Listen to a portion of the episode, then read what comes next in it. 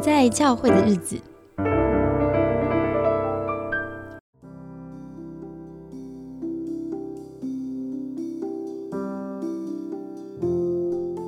不在教会的日子，我在读书。这一集我特别安排，想为大家读一本书，介绍一本书，叫做《房间里的大象》。这是伊维塔·杰鲁巴维，好一个社会学家所写的。他要探讨日常生活当中的缄默与纵容。那我先说明一下，嗯，为什么会一人独白的要突然要说书？主要原因应该是前两集，如果你听的话，是一定要做礼拜吗？我觉得其实我用一种比较，嗯。赤裸的方式去探讨，其实很多人在面对逐日崇拜当中，他们内心不满足的现象。可是这样子赤裸的感觉，可能有些人在听节目的时候是非常的不舒服的。好，觉得其实崇拜不应该是用这么好像商业化或消费化的行为来看，崇拜不是为了满足信徒的需要，崇拜是为了崇敬上帝。然后接下来呢，我也预计，嗯，会上一系列关于性主题的讨论。那我也想说，哇，这也是一个教会里面不能说的事情。然后一样，我把这些现象拿出来谈，我觉得可能冲击有一点大。那在 这种前后夹击的冲击当中，我想放一集谈一谈房间里的大象这个概念，我觉得是一个缓冲，也是一个调试，让。这种一波又一波去讨论真相的，嗯，节目啊，当然这个真相是主观的，哈，是由我选择题目，然后邀请来宾，然后裁剪所出来的内容。但总之就是，当你在聆听一个人口中他认为的真相，这一定也会冲击到一些原本你可能的认知，是会让人觉得那要怎么调试，而且该相信他吗？还是我应该怎么面对我现在的处境？我觉得蛮值得一谈的。我在一定要做礼拜之前上的一系列节目叫做《嗨，你要来点信仰毒品吗》？节目上线之后呢，我收到非常多的网友的来信。那信中，呃，我看到包含哈，我有设计问卷，说问卷也会有听友的回应。我看到普遍的现象是，很多人从一个很自责，就是觉得当初为什么我要离开教会呢？为什么我没有撑下去呢？我是不是一个基督信仰里的逃兵？到他可能做完问卷，透过这些题目，或是听完了节目之后，他发现，哦不，我当时候的环境真的不对劲，幸好我离开了，原来错的不是我。我觉得这是一个疗愈的开始。也很多人写到，离开是多么痛苦的决定，即便现在听了节目，知道自己的信仰环境有毒，仍然没有办法轻易选择离开，都还在那个过程当中。所以其实。把真相说出来，它只是少少的一小步而已，后面还有很多很多的步骤要走要谈。那，嗯，我想要跟各位分享的是，透过这些网友的讯息，都一再让我核对一个感受：是离开教会是非常痛苦的决定。如果不是情非得已，或是不得不才要下这个决定的时候，其实人。嗯，不是像大家想象那么轻易拍拍屁股一走了之这么简单，而且可能离开之后，他所受的伤，他更缺乏了能理解的人，他身边没有任何的支持的弟兄姐妹或朋友了，信仰的难处也没有办法跟人说，那他要怎么办呢？他的痛苦就会在这种缄默里面，这种沉默当中拖得非常的漫长，而且不知如何调试。这也是很多网友投稿提及，他们在教会受伤之后，他们为什么会去找心理相关的咨商啊，或是治疗，或是看身心科，发现自己有忧郁的症状，这些都是因为没有消化的痛苦。所以人其实，嗯，避而不谈，不代表问题不存在；那伤口不处理，也不代表不会痛。好，所以我是蛮希望透过这个节目传递出来。就是沉默其实是一个值得思考的现象，它不是一个理所当然应该要做的事情。那我们就一起来听听这本书吧。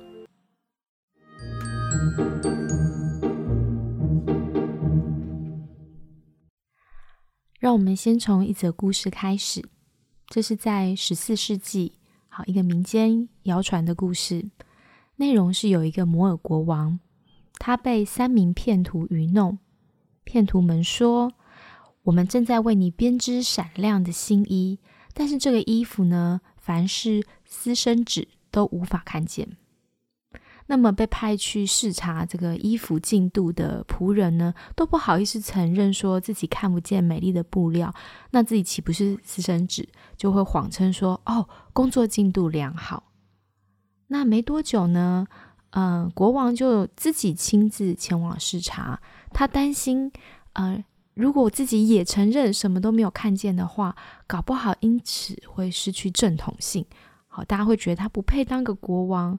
还丢掉江山，于是呢，他竟然也极尽所能的赞美这块看不见的布料。这样一来，使得满朝大臣也同样满口溢美之词，就是大家不会承认我们看不见这块布。好，所以。嗯，其实当国王真正穿着这套看不见的新衣，骄傲的骑着马踏入城中的时候，所有人都看不见，但是大家都以为邻居看见了。如果说自己看不见，那岂不是名誉扫地吗？最后，终于有一个勇敢的男人对国王说：“呃，国王陛下，如果不是我瞎了眼，就是你一丝不挂。”很快的，所有人议论纷纷，直到国王与其他人都接受了真相。五个世纪之后，安徒生重述了这则可爱的故事，就传送了下来。安徒生基本上是维持故事的原意，只是在几个地方稍加改动，比方说把看不见布料的原因从私生子改成愚昧的人。好，愚昧的人才看不到布，所以大家不希望，嗯，被觉得笨，都会承认说啊，我们看到布了。好，所以这大概就是我们都听过的国王的新衣的故事。当每个人说真了不起、真美、太棒了，人人异口同声，虽然没有任何一双眼睛看见了任何东西，这正是呈现了原来我们知道的跟我们感。公开承认我知道什么，这之间是有一段距离哦。你可以想一想这句话，你真正知道的，跟你可以公开承认你知道那件事，其实是有一段距离的。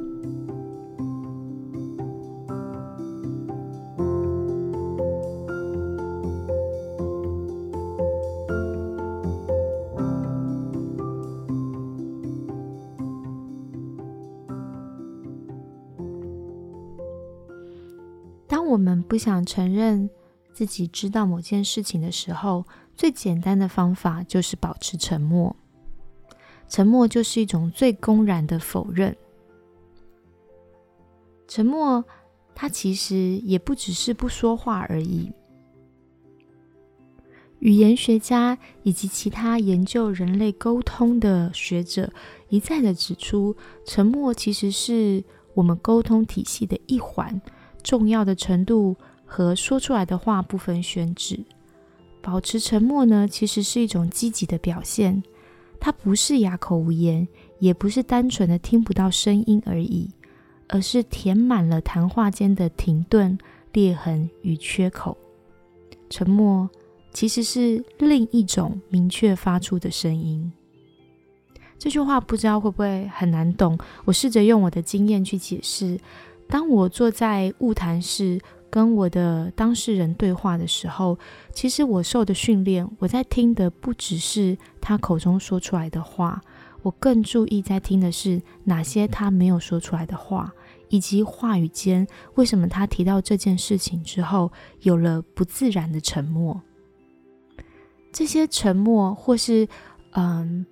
不一定是没有发出声音，可能是当时他沉默下来的时候，我会注意他的非语言讯息，他的表情，有可能他细微的表情是突然笑起来了，明明在讲一件悲伤的事，他的嘴角却在笑，这显示了他内心很难承受这件事，所以沉默有的时候是逃避痛苦。因为太痛苦了，我不能讲，我也不能再谈得更深，或是我边用笑来调节我自己讲述这个恐怖念头的心情。所以我很同意刚刚那个话所说的，很多言外之意或没有说出口的话，你会发现那是真正的关键点。刚刚说沉默是公然的否认，那我们也来谈谈否认。否认其实是一种更积极的回避，他是刻意的克制自己去注意到或是承认某一件事情。嗯，不知道你有没有碰过那种很生气的人或很激动的人？你问他说：“你为什么要那么生气？”对方可能给你的反应是：“没有啊，我哪有生气？我没有生气啊。”好，他的口气其实就是蛮激动的，或者他的呼吸就是很急促，可是他本人可能并没有办法承认我很计较这件事情，你引发了我的怒气，所以他会在认知层面，就是想法层面，认为自己没有生气。透过拒绝承认某件事情的存在，能够帮助我们好像回避、否认掉那些不想面对的痛苦，所以相对来说。我们来想一下，沉默的共谋就串谋。如果有一群人，他们都不刻意的讨论某些话题，举例来讲，比方说，呃，教会或是神学院发生性丑闻这件事情，明明发生了，大家却三缄其口，或是发生之后已经公开了，还是很少人或是。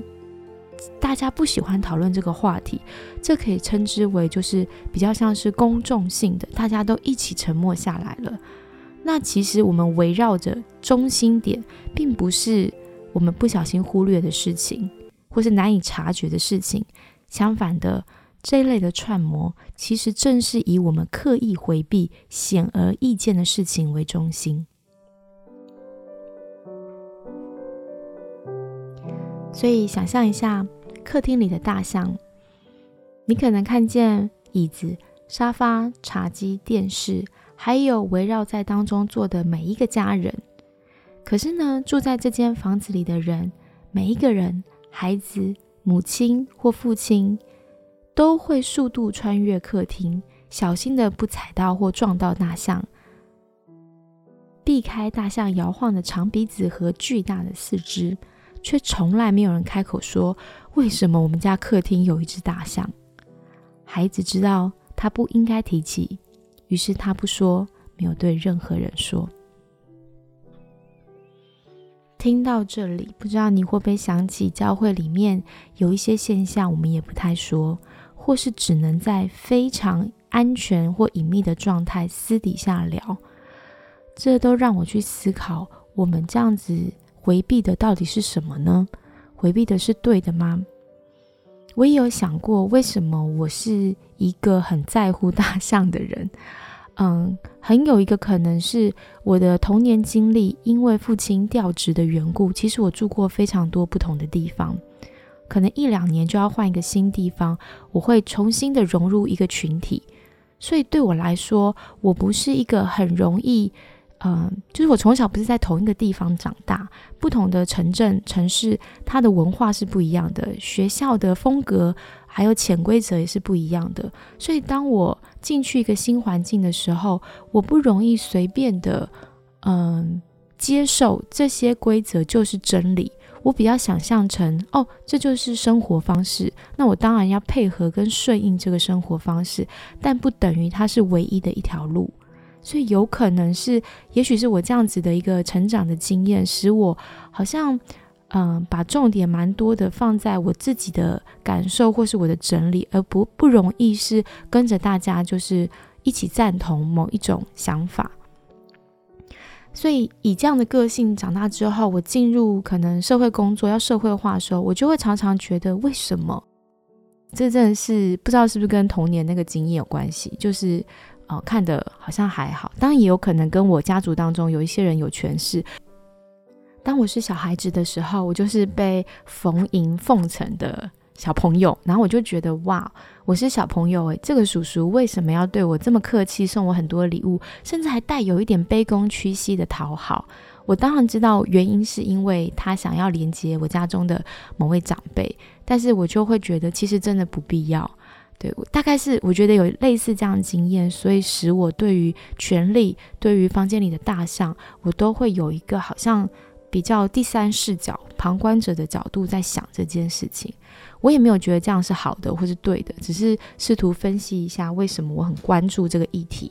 那我这样子的分享也是想要讲一讲，是呃每一个人的成长脉络是不一样的。如果一个人他是固定在一个团体当中一路长成，这里的叔叔啊、阿姨啊，所有人对他很好，从小照顾，即便他长大开始有自己独立思考之后，他发现这些叔叔阿姨们的主张跟做事的方法他不认同，你要他冲出去告诉他们说：“哎，你们做错了。”这个是一个非常痛苦的挣扎，因为你知道你破坏了这个人情世故之后。嗯，大家不知道怎么面对你，团体就被破坏了。所以确实，我不是认为所有人看见大象唯一能做的事情就是啊暴力解法。我倒是蛮鼓励，是如果你跟我一样在练习去看见我们生活周遭有哪些事情是人们共同的沉默，然后我们想看懂那个沉默的中心点到底放着什么东西的时候，我们先从练习思考，跟可能跟你。相近的人、安全的人一起讨论，开始更多的思考之后，有一天你需要表达的时候，可以比较清楚一点点。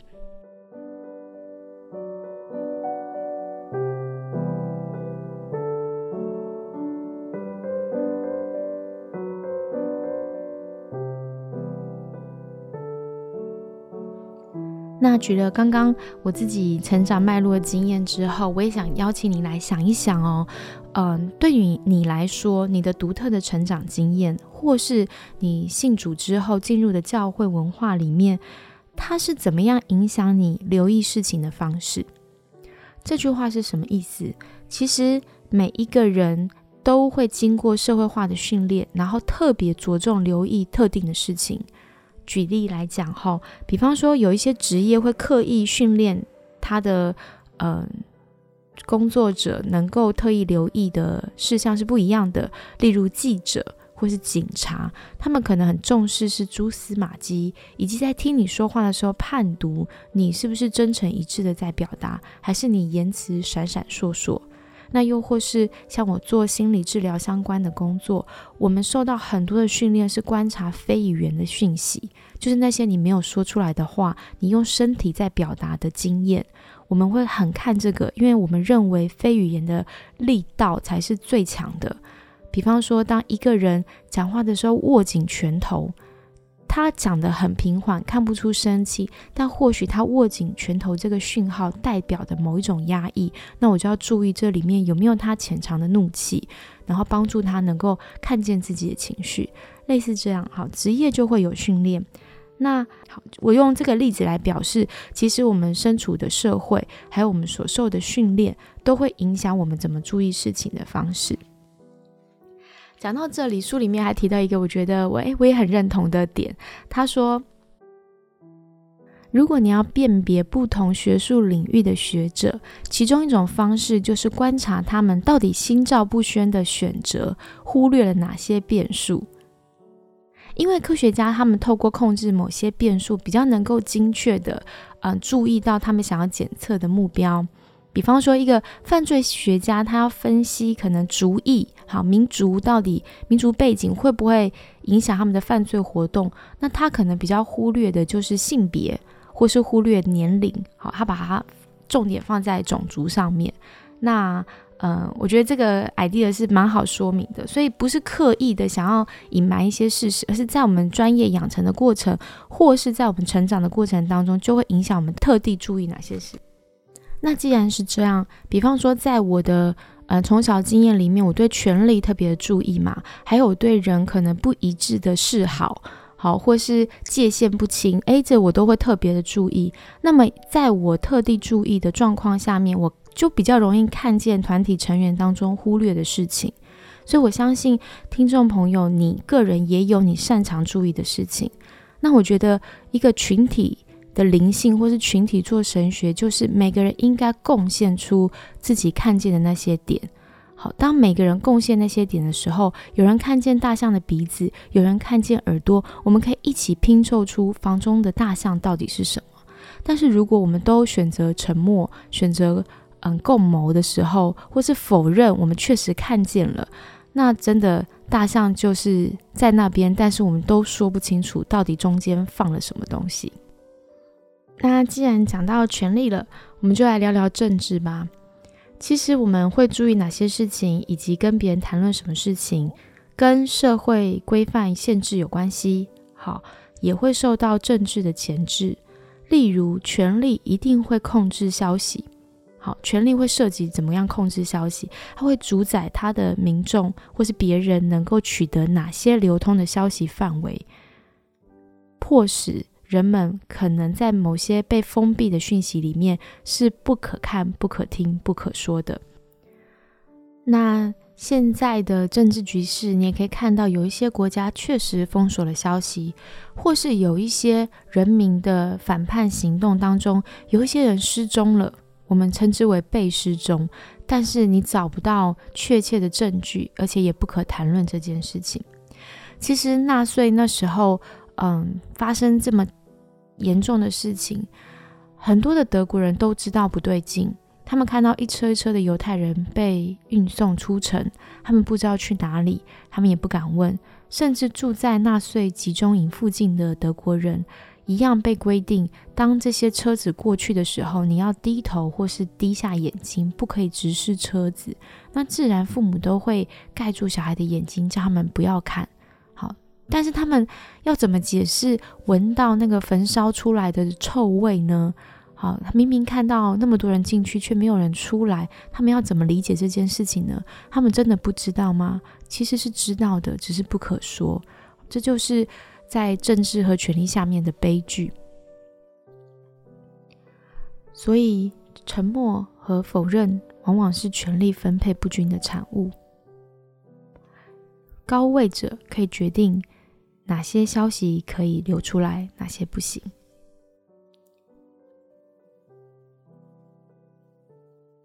那么，要控制他人注意力和言论，最常见的方法就是控制议题，决定哪些议题该被列进来讨论，哪些不应该。那不管是政治、文化、环保，哈，你其实这当中都有许多议题的角力，所以。嗯，我我是觉得，在我们现在非常多元或是分众的时代，真的是坏事吗？我觉得或许也是一种好事，就是资讯不再辖制在某些特定的人手中。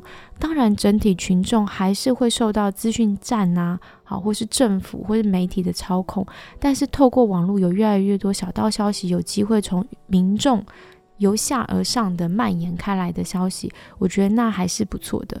但是我也听过像资讯战士，凡是重大的一些，嗯，政府不想民众知道的事情，就会出现爆料，可能艺人的绯闻，它可以彻底的转风向。所以大家如果平常很注意这些时事的话，你也可以注意一下。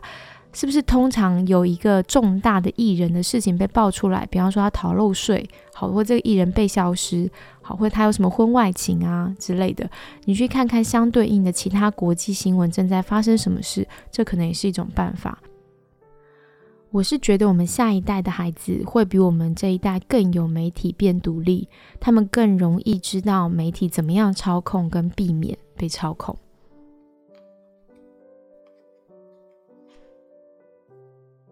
那我们来想一下，嗯，既然权力呢会阻止人们一开始接触到资讯，也可能会涉及阻止到资讯进一步流通。在教会当中，你有没有见过有一些事情，好，或者有一些议题，其实是值得讨论的，例如账目不清，或是。好像我前阵子也看到一个网友写说，他们教会牧师生日的时候，各个小组长跟区长都要凑钱，透过几百人的这个凑钱，可能买一个名牌的礼物送给牧师。好，因为牧师喜欢穿戴名牌，然后这样子，嗯，牧师才会开心，然后小组长跟区长才会有面子。如果大家凑的钱不够买够好的名牌的话，还会有点失望。诶，这个文化就非常值得讨论。可能牧师都不知道下面发生这些事情，但是还是值得聊一聊。如果有人觉得为什么我们都要就是打工仔，我们都是学生，我们要付这么多钱为牧师买礼物？虽然我们很爱牧师，但只有这种方式吗？或是我们嗯，奉献了钱，但是好像小组长生我们的气，因为我们送的不够好，这个气是不是比较符合人性而不是神意？好，这些问题如果能拿出来讨论的话，可能就比较健康。好，也可能可以纠正一些歪风。但是呢，就像是嗯，我前阵子发的这个心理测验。好，你可以在我们害信仰毒品的第六集的简介里面找到这个属灵环境是否有虐待情境的一些检查表。题目里面就有谈到，有一些话题，如果你讲了，会引发别人很不开心，觉得你怎么可以说这件事情？你怎么可以让人没有面子？好，你怎么可以羞辱大家？好，你怎么可以这样想？当你发现有一些问题在这个团体里面的潜规则是提都不能提的时候，那你要很小心，因为，嗯，即便这个团体当初的利益是良善，但是当他歪楼的时候，就没有人可以说话救他了。所以压抑会是前置声音的武器，让人惊声若寒，这是蛮悲哀的事情。不管是国家，或是政治，或是小到我们的教会，甚至我们的家庭，都会因为压抑不可说的那些事，造成痛苦继续在蔓延。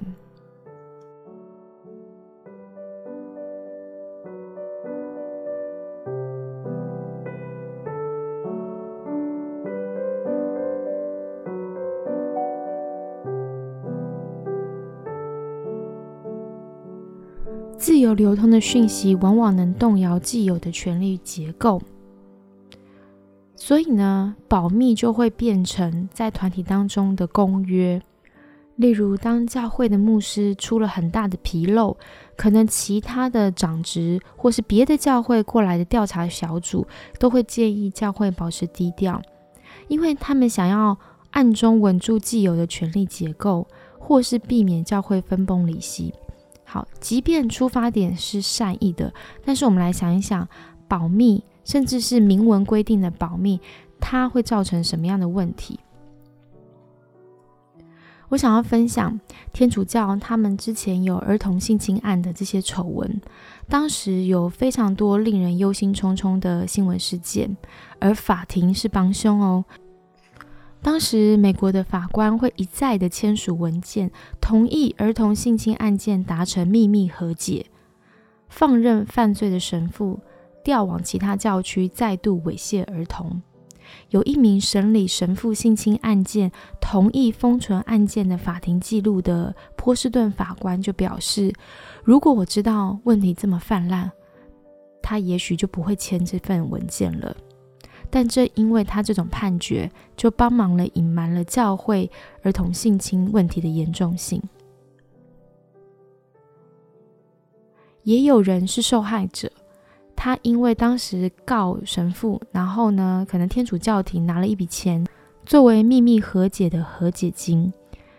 然后这位受害人自己也很痛苦，他说他应该要提起诉讼的，他应该召开记者会发布这些事的。如果他当时这么做，问题很可能早就被揭发了。所以这个问题几十年被掩盖下来，都是因为啊没有被揭穿，所以大家不知道普遍性这么严重，以及原来为了要弥补秘密造成的伤害，反而造成教会更大的痛苦。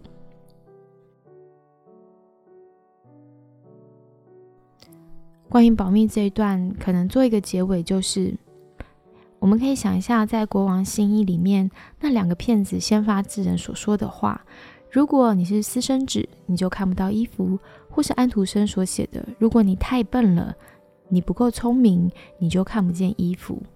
这些令人印象深刻的描述，人们就被哄骗了。可是我们会被骗的原因，是因为我们心中有贪婪，我们害怕自己不够好。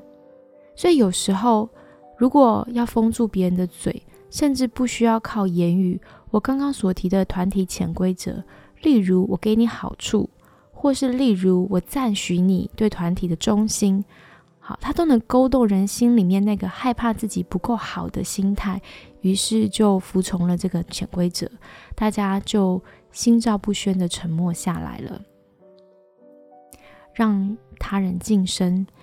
原来可以在全然的沉默中默默的完成。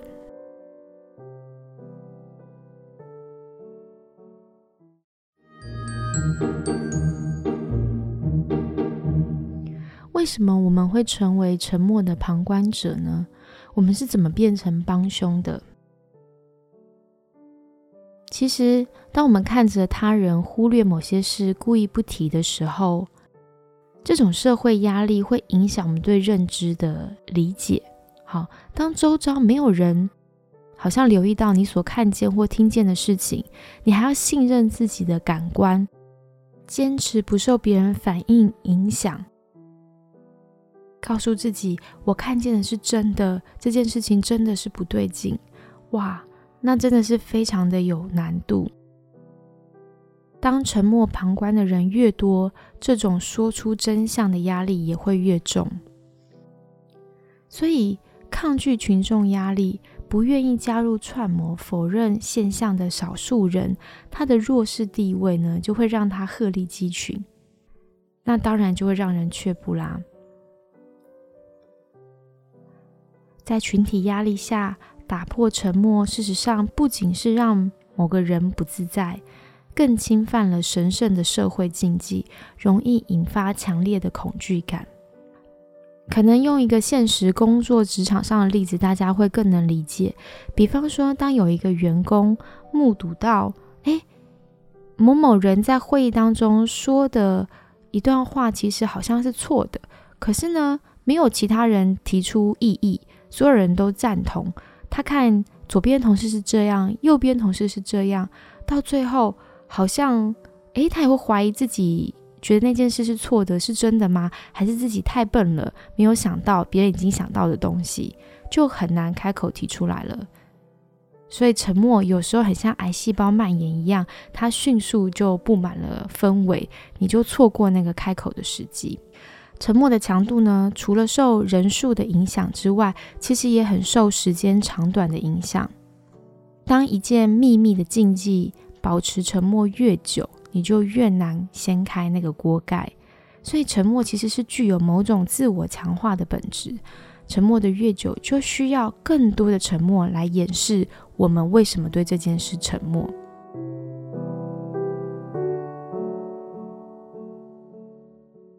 我读这本《沉默里的大象》，也很喜欢他提说，其实呢，禁忌我们都能理解，我们对禁忌会就是不去谈论，但是呢，事故有时候是禁忌的婉转版，就像可能有一些握有话语权的长辈，他会说，啊，用。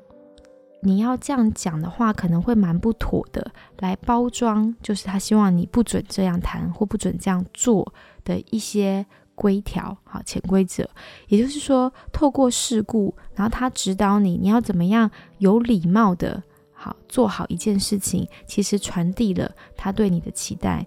而这些期待呢，可能是因为不想引发尴尬。因为如果你没有礼貌，你把那个丑事都讲出来，家丑不能外扬嘛。好，你让我们集体尴尬，那要怎么办呢？所以因为尴尬，就引发了沉默的揣摩。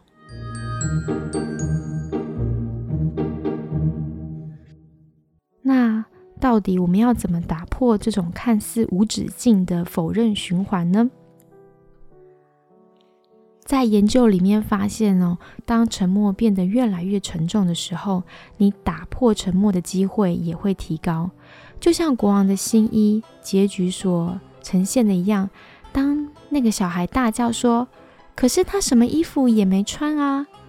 好，骄傲的父亲说：“听听这天真的孩子。”于是人们开始交头接耳，把孩子的话传开来了。他什么衣服也没穿。哎，有个小孩说他什么衣服也没穿，哎，他没穿衣服哎。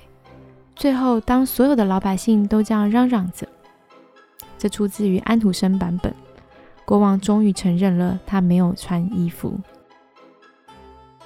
当我们在非礼勿视、非礼勿听、非礼勿言的这些社会的人情世故之外，有时候我们需要不礼貌一点点。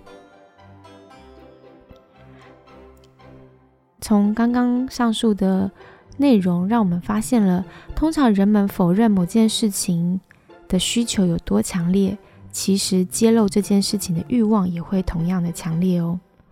打破沉默不是揭开秘密，只是拆穿了大家公开都知道，但是没有说出来的话罢了。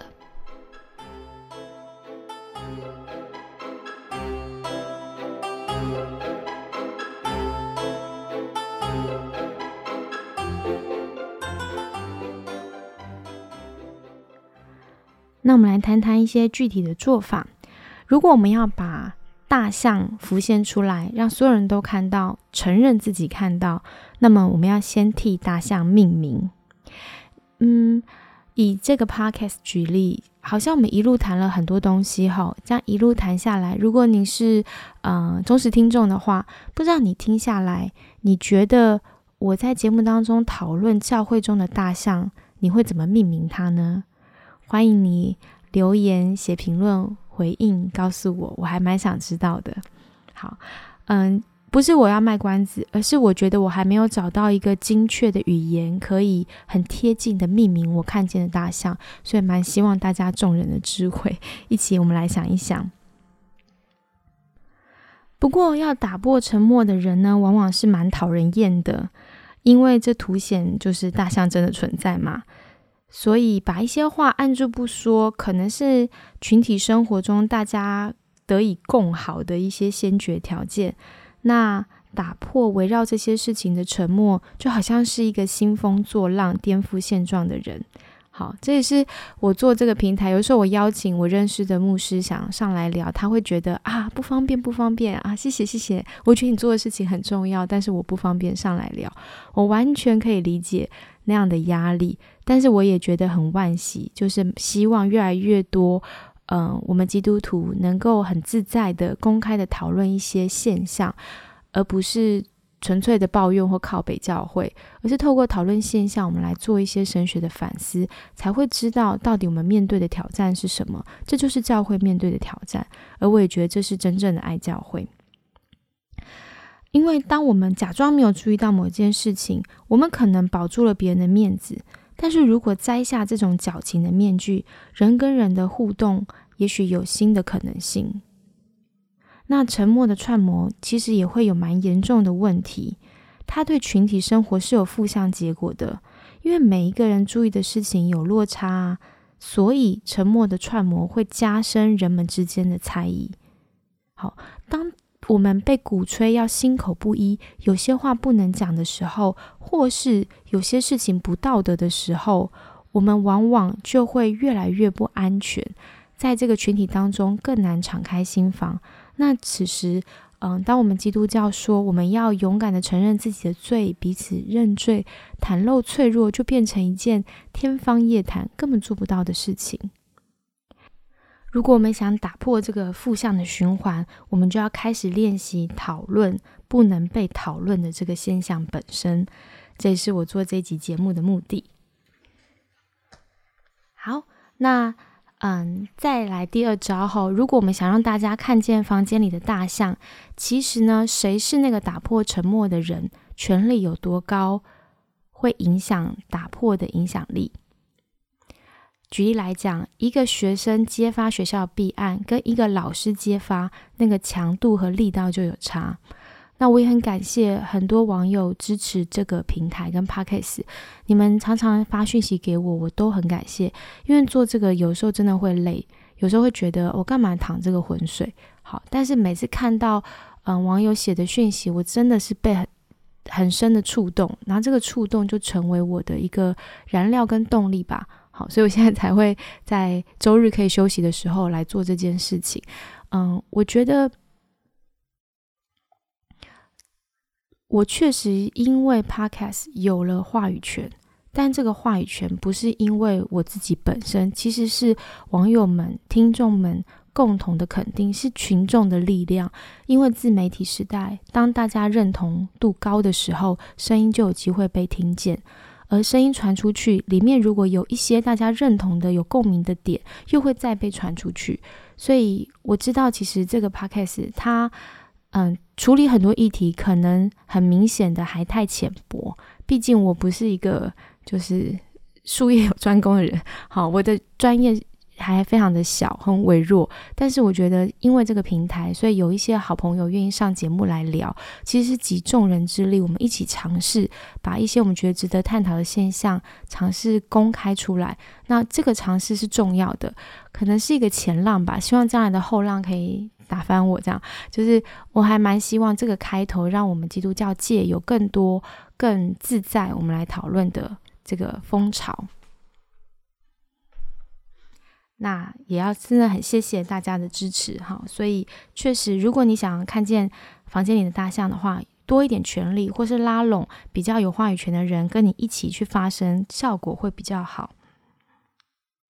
因为呢，打破沉默的人，他第一波面对的攻击，可能是串谋者会怀疑你有可信度吗？会暗指你所称的那些现象，那个大象不真实。当我们听到的消息足以撼动人们自欺欺人的一些看法的时候，人们总是会觉得心烦意乱呐。因为面对痛苦的现实这么难受，不如一起蒙在鼓里好了，珍惜就是当一只鸵鸟的权利。不是很多人会说无知是福吗？因为你不知道的事情伤不了你。好，否认呢，确实可以保护我们自己，也有助于保护别人。沉默的串模保护呢，不会只有个人的面子，它可能保护了一整个群体的面子。因此，打破沉默的人会被看作很鲁莽，甚至会被嗯同才视为叛徒。这句话什么意思呢？就像是我在揭露教会里面，我觉得我们有一些问题，但是可能其他的信徒会认为我这样是破坏教会，影响教外人士对教会的观感。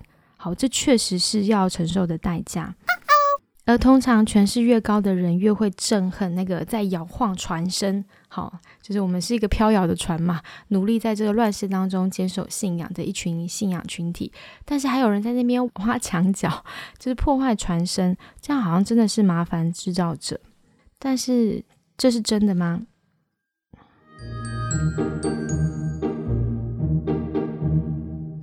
进入这一集的尾声了，我想带大家一起反思一件事情。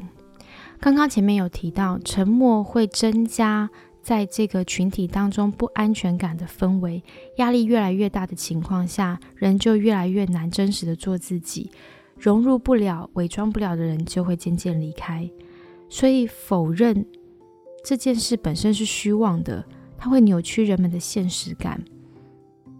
如果又看到好多人。他们都说没有看到大象的时候，你难免真的会怀疑自己：我真的看见大象了吗？还是一切出于我的想象？当一个人欠缺坚实的基础，还要坚持自己所相信的，就会开始对自己的感受失去信心，渐渐失去对现实的掌握。身边没有人承认大象存在的事实，也会容易使得大象变得越来越可怕。所以，沉默不仅是恐惧的产物，它也是恐惧的一大来源，喂养了恐惧。而要克服恐惧，我们往往需要摊开那一开始造成恐惧不可谈论的事情。因为否认个人感受是非常耗损精神的。当我们每一次说不要去想它的时候，其实。我们根本克制不住自己受这件事情影响，要费上好大的力气。另一个沉默的串模会引发很严重的问题，我认为是孤寂感。因为当一个人确实注意到一些事情，但是周遭的人都不愿意承认的时候，这样子的感受会伤害这个群体的核心本质，也就是他们彼此不能够共同视自己为一个群体了。这会导致人虽然在群体当中，却有很深沉的孤独感，而开放性的沟通则可以拉近距离。沉默让人疏离，但是当打开天窗说亮话的时候，人们就慢慢可以维持联系。我们一起谈谈屋里的大象，我们谈一谈它好碍事哦，谈一谈它让我们好痛苦哦，谈一谈大象一开始是怎么走进这个屋里的。这个大象可能是为什么有这么多神职人员是同性恋？这个大象可能是为什么爱主的弟兄姐妹最终还是走向离婚。这个大象可能是为什么那么多有心要持守圣洁的青年男女，却在感情当中很难持守贞洁。这个大象可能是很多未得满足的家庭主妇，他们羞于承认自己的不满足，而且不知道有多少女人跟他们面对一样的状况。我想分享一个受到乱伦强暴者他所写的文字。他说，他经常感受到强烈的孤独。他认为强暴对他的影响比不上严守妈妈要求要保守秘密来的伤害大。他说，他跟母亲甚至彼此都不会谈起这件事情。这个带来灾难的否认。他们在沉默中吞下了个人的羞辱，把它变成一个不可触及的禁忌，直到这个女孩割腕自杀，这个禁忌才被打破。所以，要鼓励一个安全的团体环境有疗愈效果，其实我们要鼓励受创的幸存者跟其他人交换痛苦的经验。这可以消除他的孤独感，这也是我在粉砖上不断的鼓励大家投稿，写出你的故事，让你知道你不是一个人。我觉得我想尝试的努力，就像前面所提，当越来越多人看见原来国王没有穿新衣服，原来真的有人受伤了，那么我们就不用一起活在这个谎言里，那个推翻谎言、指出大象的力道就会越来越强。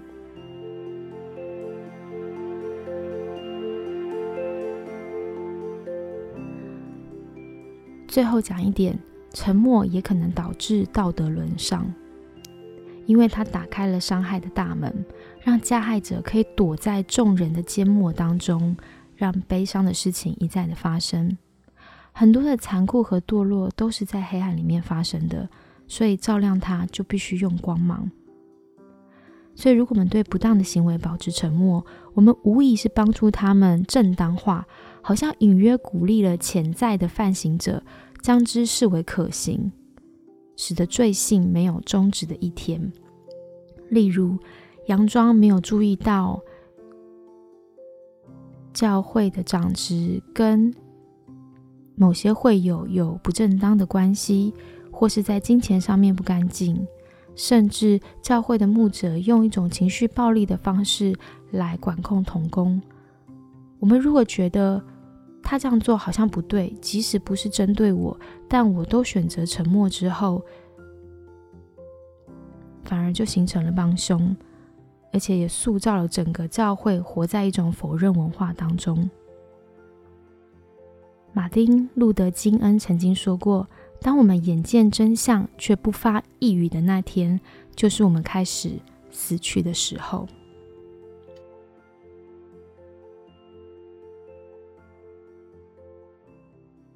一旦当我们承认房子里有大象，就仿佛会变魔术一样，大象便会开始缩小。唯有当人们不再串通、忽略它，我们才能终止这头传说的大象，把大象赶出房间。